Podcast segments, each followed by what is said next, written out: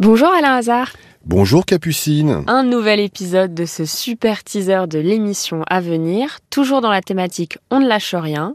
Aujourd'hui, on va parler de Jason. Jason, on va dire. De Jason. Ah bah, c'est plus moderne, Jason. Ja- Jason. Alors de Jason qui lui a commandé une imprimante sur Internet pour son activité professionnelle. Malheureusement, l'imprimante n'est pas arrivée et il n'est toujours pas remboursé. Tu as quasiment tout résumé, donc effectivement, donc on peut dire quand même qu'il est un peu dans la galère parce que d'un côté, il a versé 15 000 euros, il ne voit rien arriver, de l'autre côté, il a des clients qu'il ne peut pas servir euh, dans sa prestation, dans la mesure où il n'a pas sa machine. Mhm. Donc on va à nouveau, on avait déjà fait ce cas, on va rappeler à nouveau pour demander à ce monsieur qui avait promis a priori de rembourser, de rembourser cette machine.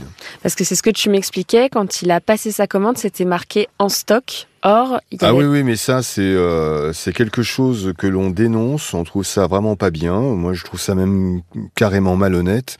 On appâte les gens en marquant sur des sites que c'est en stock. En fait, c'est pas en stock. Et euh, quand on voit en stock, on est rassuré. On se dit qu'il y aura pas de souci de livraison, qu'il y aura pas de retard. Sauf que c'est pas en stock.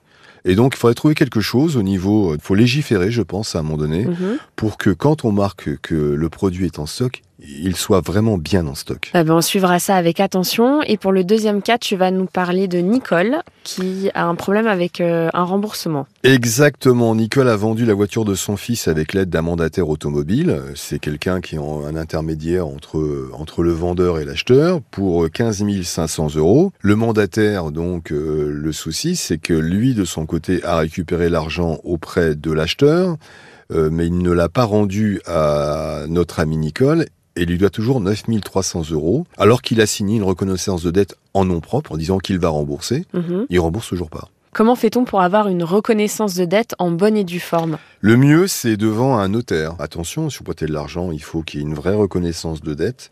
Le mieux, c'est devant un notaire, donc euh, qui va authentifier le document, où effectivement le prêteur euh, s'engage à rembourser euh, l'argent en deux mois, trois mois, deux ans, trois ans, peu importe. Il faut qu'il y ait les deux signatures, évidemment. Et devant un notaire, c'est imparable. Il y a d'autres façons de, de faire une reconnaissance de dette, mais celle-là au moins, c'est sûr, on n'a pas de doute. D'accord, ok, je vois très bien.